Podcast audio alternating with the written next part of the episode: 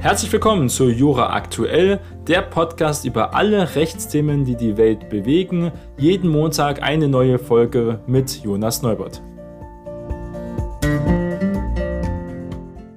Heute ist Montag, der 29. August und wir starten gemeinsam in eine neue Woche.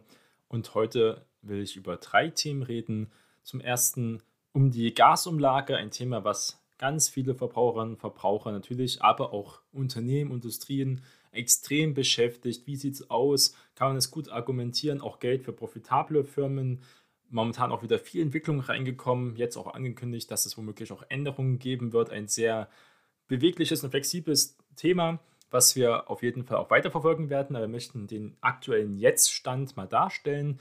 Danach geht es um eine interessante Klage von Moderna, den US-Pharmaunternehmen, welcher ja auch Corona-Impfstoff hergestellt hat. Und er hat jetzt eine Impfstoff-Patentklage gegen BioNTech und Pfizer eingereicht. Um was geht es hier? Patentklagen, Patentrecht, eigentlich ein ganz interessanter Bereich. Und zum Schluss geht es um irreführende Werbung, geht es also auch um unlauteren Wettbewerb für Kindermilch. Also ein kleines Randthema, aber auch mal wieder interessant, nämlich der BGH hat hier eine Entscheidung getroffen. Kommen wir mal zu der Gasumlage. Gasversorgungslage, ja das große Thema. Geld für profitable Firmen kann man das der Bevölkerung vermitteln. Regierung eben bei Gasumlage in ganz große Erklärungsnot immer weiter auch geraten. Wegen der Gasumlage kommt eben diese Bundesregierung, die ja auch Ampel genannt wird, weil sie aus den Grünen, aus der FDP und aus der SPD besteht, immer mehr in Erklärungsnot. Auch in dieser Koalition mehrt sich die Kritik. Forderungen nach Nachbesserungen werden immer lauter. Und die Bundesregierung hält bisher an der Umlage aber fest, die ab Herbst, besser gesagt ab dem 1. Oktober, für deutliche Preissteigerungen bei den Gaskunden sorgt und damit auch die Inflation weiter natürlich anfeuert, ähm, die momentan ja auch immer weiter steigt. Man denkt, man hätte ein Plateau erreicht, aber wir haben zum großen Planning gesehen, die haben eine Inflation von 10% berichtet und das wird in Deutschland auch so kommen durch die hohen Energiepreise.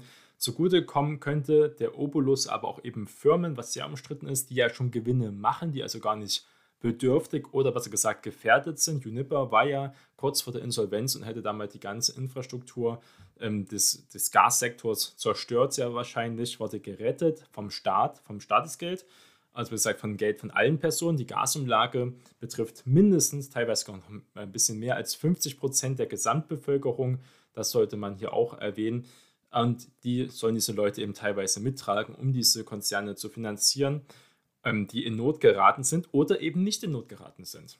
Also, wer, welche Unternehmen sind momentan hier für Ansprüche, sage ich mal, denkbar? Mit der Umlage soll durch diese Drosselung russischer Gaslieferungen stark erhöhte Beschaffungskosten von Gasimporteure wie Uniper zum Beispiel ausgeglichen werden, um diese vor der Pleite und auch das deutsche Energiesystem vor dem Kollaps zu bewahren. Das ist hier die Begründung. Alle Gaskunden sollen dafür zusätzlich 2,419 Cent pro Kilowattstunde bezahlen. Privathaushalte, aber ebenso wie Firmen, die jetzt schon extreme Probleme haben, die Energiekosten zu tragen. Etwa die Hälfte, wie gesagt, aller Wohnungen in Deutschland wird mit Gas beheizt. An der Umlage gibt es aber ganz klar breite Kritik aus vielen Bereichen der Bevölkerung, weil von ihr ja auch Firmen profitieren könnten, denen es wirtschaftlich gut geht Ausgleichsansprüche haben nach Angaben jedenfalls von der zuständigen THE, das ist die Trading Hub Europe, ein Gemeinschaftsunternehmen der Gas- und Fernleitungsnetzbetreiber, zwölf Unternehmen angemeldet. Mehr als 90 Prozent der 34 Milliarden Euro, die laut Wirtschaftsministerium für die Gasumlage anfallen, sollen nach Information der deutschen Presseagentur, der DPA, an Uniper und die bisherige Gazprom Germania gehen. Uniper ist der größte Importeur russischen Gases die Bundesregierung hatte wegen des finanziell angespannten Lage ein milliardenschweres Rettungspaket beschlossen von über 15 Milliarden und das ist schon extrem. 90 Prozent der Kosten soll also jetzt umgelagert werden und zwar auf einzelne Haushalte und Unternehmen. Es gibt auch teilweise Leuchttürme in diesen Bereichen, die sich sehr hervorgestochen haben und das waren RWE und Shell, denn sie wollen die Verluste selber tragen, erstmal ganz klar in Klammern gesetzt. Sie haben sich weiter auf die Liste gesetzt, dass sie anspruchsberechtigt sind in der Zukunft, weil die Gasumlage soll ja noch viele Jahre erhoben werden. Momentan steht im Gesetz bis Ende 2024. Und das äh, werden wir sehen, ob so kommt. Teilweise noch 2025 gibt es noch als Datum. Und das ist ja ein extrem langer Zeitraum. Sie fragt, ob man wirklich so lange Verluste auch selber tragen kann und will. Erst recht, RWE und Shell sind ja ähm, Aktienkonzerne, die ihren Shareholdern, also ihren Aktionären verpflichtet sind, Gewinne zu erwirtschaften und für diese zu arbeiten und nicht unbedingt fürs Allgemeinwohl, weil man ja immer auch sagen kann, natürlich ist auch die Gesellschaft und so weiter und so fort auch Shareholder und es hat ja gute Image. Kampagnen und so weiter und so fort. Und man kann damit wahrscheinlich verhindern, RWE und Shell, dass immer weiter über eine ähm, Zufallsgewinnsteuer, wie es SPD jetzt genannt hat, oder jetzt auch oft Übergewinnsteuer genannt, ähm, irgendwie wie in Großbritannien, aber auch in Spanien und anderen Ländern ähm, zu nutzen oder vielleicht sogar einen Energiedeckel wie in Frankreich, der ja aber auch nicht so funktioniert. So einfach ist es auch nicht, wie man denkt, ähm, voranzutreiben. Deutschland hat bis jetzt da noch eigentlich gar nichts getan. Und das soll, denke ich mal, für RWE und Shell, wenn es geht, auch so bleiben. Diesem Beispiel jedenfalls könnten auch andere folgen, nicht nur RWE und Shell, angeblich gibt es noch andere Unternehmen, die darüber nachdenken. Es gibt auch ausländische Unternehmen, die jetzt keine deutschen Unternehmen sind, die davon profitieren können. Ein Sprecher des österreichischen Energiekonzerns OMV, der auch berechtigt wäre, sagte am vergangenen Donnerstag, dass die deutsche Tochter Ausgleichsansprüche als Gasimporteur im Sinne des Gesetzes bekannt gegeben hat. Ob und in welcher Höhe Ansprüche bestehen und ob diese Ansprüche auch genommen werden, hängt von weiteren Prüfungen und Entscheidungen ab. Es kommt auch darauf an, wie sich auch der Gaspreis weiterentwickelt. Momentan wieder ein neues Rekordhoch erreicht. Ähm, über 300 Euro die Kilowattstunde, also das ist extrem an den Börsen und die kaufen an den Börsen die Preise und sie kaufen auch weltweit die Gasmengen ja weg, auch anderen Ländern weg und durch die Finanzmacht, die Europa natürlich hat, leiden jetzt andere Länder aus der dritten Welt oder aus dem globalen Süden, wie man es auch ähm, zum Beispiel nennt heutzutage, massiv. Das sollte man nicht unterschätzen, was das denn heißt, wenn man sagt, wir ähm, sagen, wir wollen jetzt kein russisches Gas mehr nehmen oder wir bekommen einfach keins mehr und ähm, dort nicht in Verhandlungen zu gehen und versuchen, anderes Gas einzukaufen. Das muss man als eine Abwägungsfrage, auch hier bei den Konzernen natürlich. Auch ein Überschuss erzielte etwa der Schweizer Energiehändler ähm, Axpo und auch der deutsche Energiekonzern ENBW der ja auch zu 90 Prozent meines Wissens in staatlicher Hand ist, ähm, hat eine Tochter, die heißt VNG, die einen finanziellen Ausgleich durch die Umlage will. Eine VNG-Sprecherin sagte, ausfallende russische Mengen müssten am Markt zu massiv gestiegenen Preisen, äh, Rekordhoch ist das 15-fache ähm, vom Gaspreis, wird momentan an der Börse bezahlt. Und das sind halt erhebliche Verluste für VNG. Die kann NBW teilweise mit ihren Gewinnen aus den erneuerbaren Energien zum Beispiel, aber auch aus der Kohle und in BW hat ja auch ein Atomkraftwerk ähm, zum Beispiel ausgleichen durch die hohen Stromkosten, die ja auch weiterhin steigen. Nicht nur Gas ist ja ein Problem. Ähm, das ist natürlich möglich, aber auch die VNG ist ja an sich ein Tochterunternehmen, aber ein einständiges, teilweise eigenständiges Unternehmen. Und da sieht es momentan nicht gut aus. Um absehbar auch weitere Verluste zu mildern, habe sich der Vorstand jetzt der VNG entschieden, die Gasumlage auf jeden Fall zu beantragen. Und das äh, zeigt auch, wie ernst es ist. Es geht sondern nur um eine Minderung der Verluste, die aber weiterhin stark ausfallen werden. Das sagt jedenfalls der Vorstand von VNG. Natürlich jetzt ähm, der gefühlte halbe Kanzler, Wirtschaftsminister Robert Habeck von den Grünen, ist jetzt äh, auch in Kritik geraten, hat am Donnerstag ja auch anderen Unternehmen zu einem Verzicht geraten. Das ist auch interessant. Äh, sonst ähm, fällt ja Herr Habeck ja immer auf mit vielen Spartipps. Es wäre auch vernünftige Unternehmen, die gute Gewinne machen, das tun. Dann könnte man sich eben dieses ganze Thema mit Übergewinnsteuer ersparen. Auch ähm, das Thema Rechtssicherheit und Rechtsgleichheit sehe das Gesetz vor, äh, argumentiert Habeck natürlich, dass alle Unternehmen ihren russischen Gasanspruch geltend machen könnten, sei nicht besonders groß. Aber wir prüfen noch einmal, ob man außer der Anfrage, ist das nun wirklich nötig, nicht auch nochmal eine Regelung findet, die es diesen Unternehmen schwerer macht. Also sehr interessant. Er möchte also, dass hier der Altruismus durchschlägt. Das ist, liegt aber nicht, ähm, auch nicht im Interesse der Aktionäre. Das muss man ganz klar sagen. Eine Aktie, eine AG hat ganz klar die Ziele der Aktionäre zu vertreten. Das ist auch richtig so. Da ist auch keine Kritik dran zu üben. Und wenn es natürlich staatliche Subventionen gibt, muss der Konzern eigentlich alles dafür tun, diese zu erhalten für seine ähm, Aktionäre, für seine äh, Shareholder einfach. Und das hier auszuschlagen, das wäre zum Beispiel schwer zu vermittelbar. Wahrscheinlich gibt es bei der Hauptversammlung dann ähm, auch große Kritik. Man könnte natürlich sagen, okay, sozialer Frieden ähm, interessiert die Konzerne natürlich besonders auch, dass keine Sonderbelastungen hinzukommen, dass ein strategischer Schritt war. Aber das ist auch nicht so leicht zu argumentieren, dass man einfach sagt, ja, dort, natürlich haben sie es wirklich nötig. Nein, dann äh, machen sie es nicht. So einfach funktioniert Wirtschaft ähm, natürlich nicht. Sollte man auch mal hier erwähnen. Die müssten auf jeden Fall einen Ausfall von Gasimportverträgen entsprechenden Mengen unmittelbar betroffen sein. Das ist die Voraussetzung, um berechtigt sein, von der Gasumlage zu profitieren.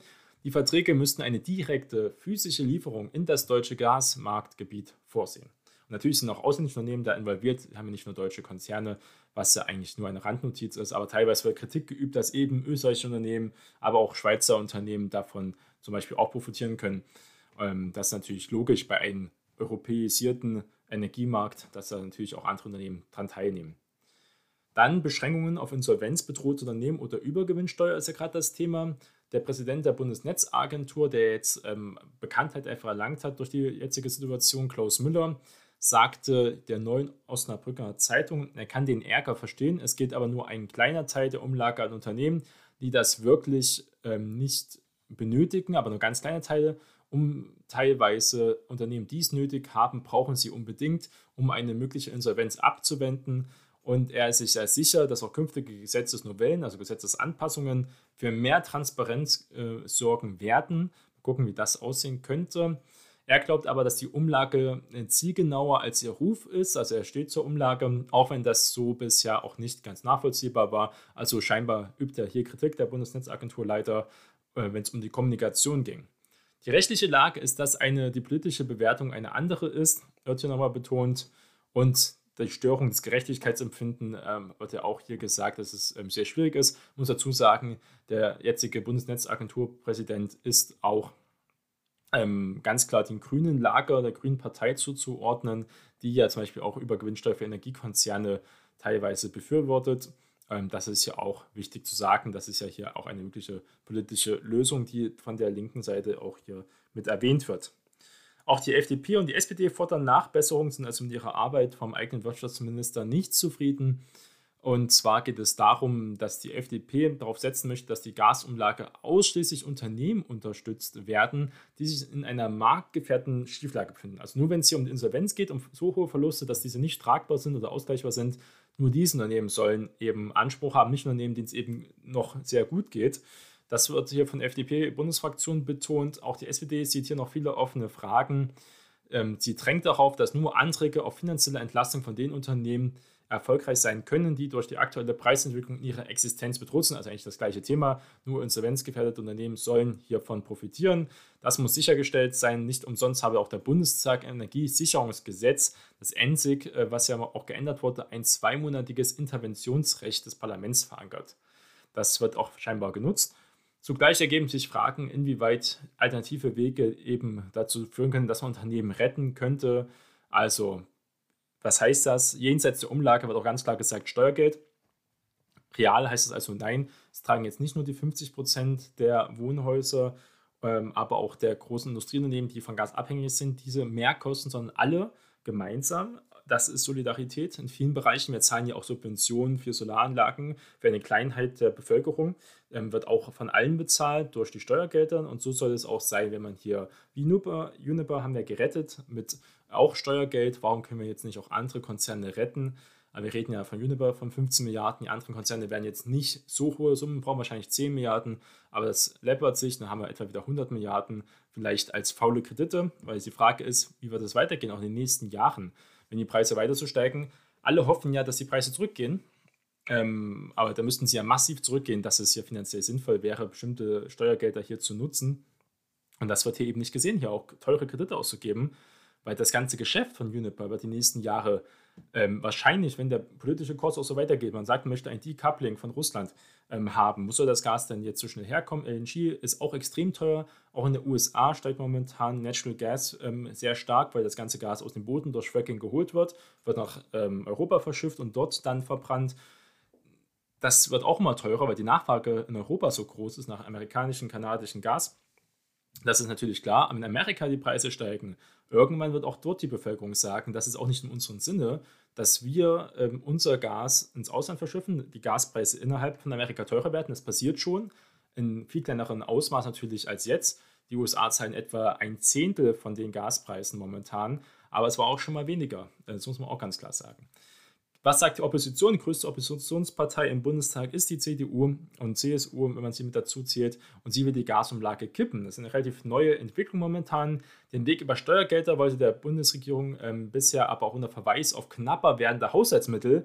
Das ist natürlich so, wenn man 100 Milliarden für die Bundeswehr bereitstellt und Co. Ähm, nicht gehen. Um einen anderen Weg dürfte die Ampel mit ihrer Mehrheit im Bundestag auch verhindern. Die CDU will nämlich die Gasumlage im Bundestag kippen.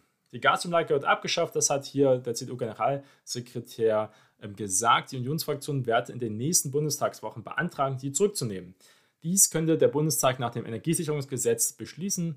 Dass die Union die Gasumlage im Bundestag stoppen möchte, zeigt, dass sie ihren energiepolitischen Blindfug der letzten Jahren fortsetzt und nicht aus den Fehlern der Vergangenheit gelernt hat, die uns erst in die aktuelle Lage gebracht haben, sagt zum Beispiel hier ähm, die Bundesregierung dazu. Also das ist natürlich ähm, auch klar, dass CDU hier Kapital rausschlagen möchte. Mal sehen, was kommt. Ich denke zum Beispiel, die Stimmen, der Antrag wird bestimmt ähm, von der AfD, auch von der Linken mit unterstützt. Das ist auch in deren Interesse. Die AfD und die Linke sind ja auch dafür, dass die Gasumlage gekippt wird. Die Frage ist, ob es Abweichler geben könnte von der FDP zum Beispiel oder von der SPD. Ja, das ist eher unwahrscheinlich, aber werden wir sehen. Es wird aus den nächsten Wochen politisch relativ interessant werden. Kommen wir zum zweiten Thematik um den Corona-Impfstoff Patentstreit von Moderna gegen BioNTech und Pfizer. Wie sieht es aus? US-Biotech-Firma Moderna will jetzt den deutschen Rivalen BioNTech und dessen großen Partner Pfizer wegen angeblicher Patentrechtsverletzungen bei der Entwicklung von Corona-Impfstoffen auf mRNA-Basis zur Rechenschaft ziehen. Moderna habe deshalb Klage bei Gerichten in den USA, das ist wichtig. Äh, USA-Straf, ähm, natürlich, das Unternehmensrecht ist natürlich ähm, komplex und noch ein bisschen spezieller als in Deutschland zum Beispiel, auch vom Umfang des Schadensersatzes. Das wurde am vergangenen Freitag jetzt erst mitgeteilt. Moderna fordert Entschädigung für Verletzungen geistiger Eigentumsrechte, also das sind ja Patentrechte, machte bislang aber auch keine Angaben zur Höhe. Man kann aber sich vorstellen, als Recht in den USA wird meistens eine astronomische Summe, wahrscheinlich eine zwei- bis dreistellige, wahrscheinlich eine dreistellige Millionenhöhe, vielleicht sogar noch mehr gefordert. Und davon wird oft ein Bruchteil, wenn Moderna gewinnen sollte, dann wirklich als echtes Geld in die Kassen von Moderna fließen. Das werden wir sehen. Es geht um eine Patentrechtsverletzung vor dem 8. März 2022. Konkret geht es momentan um die Entwicklung von mRNA-Impfstoffe gegen Covid-19. Moderna habe hier bereits vor Ausbruch der Pandemie Milliarden von Dollar, das könnte natürlich auch sein, dass hier eben der Schadensersatz ähm, beziffert wird, investiert und wolle seine innovative Technologieplattform schützen. Das sagt jedenfalls der Vorstandschef von Moderna. Moderna gilt als Vorreiter bei mRNA-Impfstoffen. Das Unternehmen meldete bereits in den Jahr 2010 bis 2016 Patente an, lange bevor die Pandemie auch die Vakzinnachfrage weltweit rasant äh, gestiegen ist. Die US-Firma machte jedoch deutlich, dass es ihr nicht darum geht, diese Comirnaty, so heißt ja der offizielle Impfstoff, ähm, von BioNTech und Pfizer vom Markt entfernen zu lassen. Das ist ja auch wichtig zu sagen. Die Klagen beziehen sich auf eben Patentrechtsverletzungen, die man mit Schadensersatz natürlich klären kann. Und es geht ja um alles, was vor dem 8. März 2022 dort geschehen ist. An diesem Tag hatte Moderna unter anderem einen Verzicht auf die Durchsetzung des Patentschutzes seines Impfstoffes auch verkündet, solange diese ausschließlich zur Verwendung in 92 Ländern mit niedrigen und mittleren Einkommen hergestellt werden. Also sie sagen ich mal auch wieder, der globale Süden, wie er jetzt genannt wird, ähm, der ist auch, sage ich mal, von den Margen von Gewinn für Moderna und die anderen großen Pharmakonzerne nicht so interessant. Aber natürlich auf Europa, den Ländern Europa und USA möchte man nicht verzichten. Und da ist ja auch teilweise BioNTech und Moderna, äh, Biotech und Pfizer äh, beliebter als zum Beispiel Moderna. Und das ist natürlich nicht schön für dessen Unternehmensführung.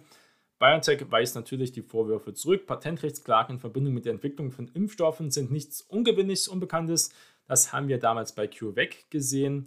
Ähm, das ist ganz klar. Sie haben die Vorwürfe von anderen Konkurrenten ähm, immer konfrontiert und sind meistens siegreich vom Platz gegangen.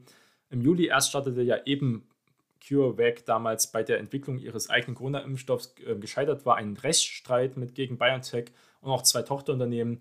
In den Verfahren müsse geklärt werden, zu welchen Anteilen die jeweiligen Patente in die Entwicklung des BioNTech-Impfstoffs eingeflossen seien. Das ist ja wichtig. BioNTech erklärte dazu, die Arbeit des sei originär, also hier äh, wirklich eigenständig, und wir werden sie entschieden gegen alle Anschuldigungen der Patentrechtsverletzung verteidigen. Also sieht man, die ganzen Rechtskosten sollte man auch nicht unterschätzen. Warum wird natürlich nicht gestritten? Es geht ums Geld. Geschäfte mit Corona-Impfstoffe sind extrem lukrativ, muss man sagen. Das war eine Goldgrube.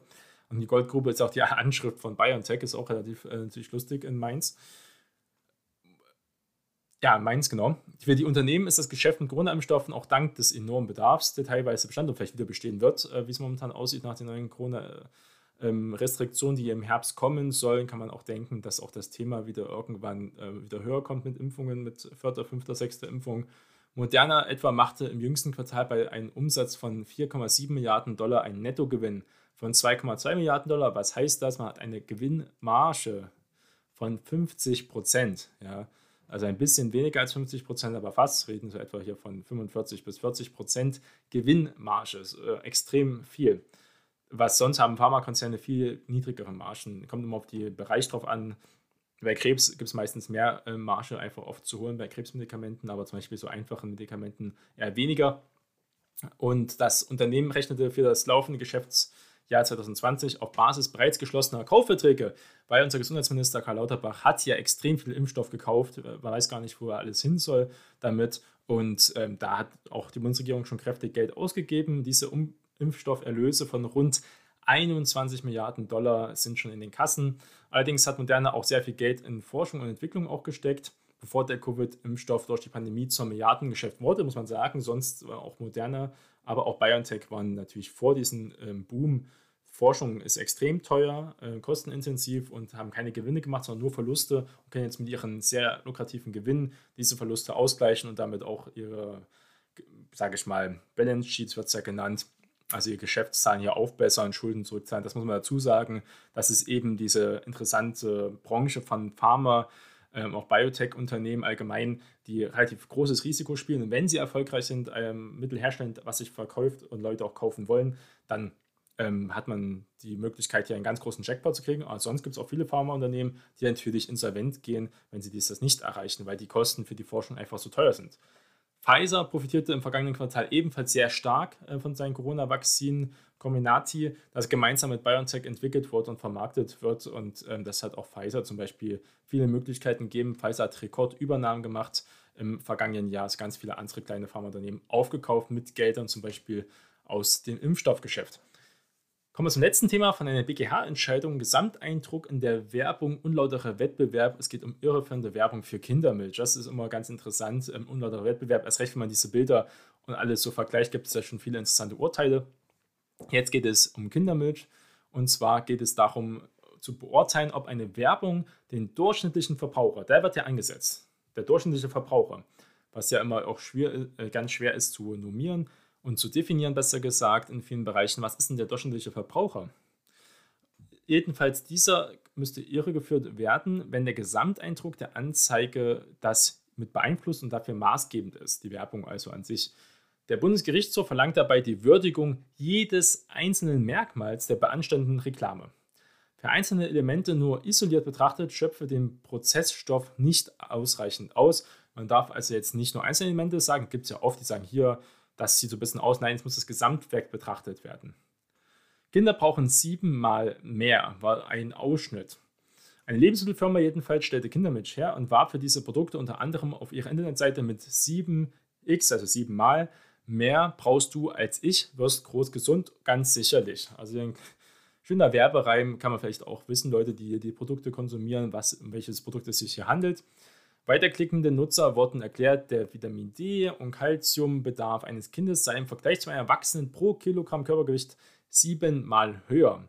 Auf der Schmalseite der Verpackung druckte der Hersteller, bei der Zusammensetzung wird berücksichtigt, dass ein Kleinkind durchschnittlich dreimal mehr Kalzium 1 und äh, siebenmal mehr Vitamin D1 als ein Erwachsener benötigt. Eine Fußnote stellt dann wiederum die Aussage in Bezug zum Körpergewicht der Dachverband der Verbraucherzentralen erhob erfolgreich Unterlassungsklage wegen irreführender äh, Werbung für Verbraucherinnen und Verbraucher vor dem Landgericht München I. unterlag aber dann beim Oberlandesgericht München.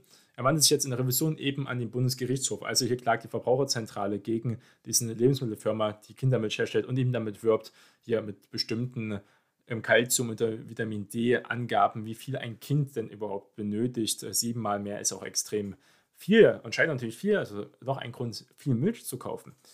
Der Gesamteindruck der Werbung ist eben maßgeblich. Die Werbung war also jetzt kein richtiges Bild, sondern eben dieser Text. Entgegen der Ansicht des OLG, die ja die Klage abgelehnt hat, haben die Klageanträge, in denen die Verbraucherorganisation die verschiedenen Werbeaussagen mit den Zusatz ähm, und slash oder verknüpft hat oder die konkrete Abbildungen der Werbung Bezug nimmt, nicht zur Folge, dass jede Aussage für sich isoliert auf den Verstoß gegen Artikel 3 unter Abschnitt 2a der EU Health Claims Verordnung, ja, die gibt es, zu prüfen ist. Vielmehr so, dass das Gericht jedenfalls sei bei der Beurteilung, ob der durchschnittliche Verbraucher irregeführt wird, sowohl der Wortlaut als auch die Abbildung maßgeblich, lasse ein Gericht einzelne Merkmale der Anzeige außer Betracht, schöpfe es den Prozessstoff eben nicht aus, wie in dem Paragraph 286 Absatz 1 ZBO gefordert wird. Und das soll hier nicht vorgelegen haben. Also das OEG wurde hier gerügt, hat also nicht den Prozessstoff ausgereicht und ausgenutzt. Jetzt geht es darum, wie sieht es mit Irreführung aus. Der BGH bemängelte aber weiter, dass das OEG im Hinblick auf die Irreführung von Verbraucherinnen und Verbrauchern einen Vergleich der tatsächlichen Zusammensetzung mit der nach der durch die Werbung hervorgerufenen Vorstellung der Verkehrskreise verlangt habe. Also der durchschnittliche Verbraucher. Was, was denkt er sich denn, wenn siebenmal mehr dasteht? Diese Forderung hält der erste Zivilsenat für überspannt. Nach dem Vortrag der Kläger liege die Irreführung darin, dass Konsumenten aufgrund der Werbung glaubten, dass Kinder absolut gesehen mehr Vitamin D benötigen würden als ein Erwachsener, was ja natürlich nicht der Fall sei, weil man es auf Körpergewicht ja sieht. Die konkrete Zusammensetzung der Milch spielte hierfür gar keine Rolle. Also das, die Sache ist jetzt nicht nur mit dem Körpergewicht, das ist nur eine Randnotiz, sondern es geht darum, dass ja gar nicht mal aufs Produkt geht. Es wird hier eine Behauptung aufgestellt, aber es steht in gar keine Verbindung auch mit der Milch. Wie viel Vitamin D hat denn eine Milch? Wie viel Tagesbedarf wird denn dann gedeckt von einem Kind und von einem Erwachsenen, wenn ich diese Milch zum Beispiel trinke? Ähm, es wird hier was gesagt, man assoziiert also, ein Kind braucht siebenmal mehr irgendwas. Es steht auf einer Milchverpackung. Deswegen, Assoziation im Kopf, die Milch wird mehr Vitamin D haben, das ist gut für mein Kind weil ich ja siebenmal mehr sogar brauche als ich. Ich trinke vielleicht gar nicht so viel Milch, ich brauche das auch nicht. Aber ein Kind braucht das. Deswegen kaufe ich das. Ich kaufe das wegen diesem ähm, Text und nicht jetzt wegen dem Produkt an sich, wegen der Milch, weil die konkrete Zusammensetzung der Milch spielt eben gar keine Rolle dafür, ob das überhaupt so vorliegt oder nicht. Und das Wort und slash oder wird hier nochmal aufgegriffen. Der BGH wies weiterhin darauf, dass Unterlassungsanträge, in denen mehrere Verletzungsformen durch die Formulierung und oder miteinander geknüpft sind, nicht im Ganzen abzuweisen sind. Das ist ähm, auch wichtig. Man kann also diese ähm, Redewendung, sage ich mal, nutzen. Wenn das Gericht wenigstens eine der beanstandeten Handlungsformen als irreführend einstuft, andererseits sei der Klageantrag auch nur dann in vollem Umfang begründet, wenn Verbraucherinnen und Verbraucher hinsichtlich aller aufgeführten Handlungen verletzt würden. Also, was hat der BGH gemacht? Der BGH hat das Urteil aufgehoben, verwies es zurück ans OLG München, was jetzt also nochmal entscheiden muss. Und das ist immer interessant, wie diese Verfahren auch in Rückweisung, Revision und den verschiedenen Instanzenzug hier nochmal aufgegriffen wurde. Das Urteil kann man nachlesen, ähm, ist vom 2. Juni 2022 und zwar unter ISR 93-21. Da geht es dann auch, welche Firma und welche Produkte hier mit gemeint sind. Und das soll es auch für heute gewesen sein. Das war Jura aktuell. Vielen Dank fürs Zuhören und wir hören uns bald wieder.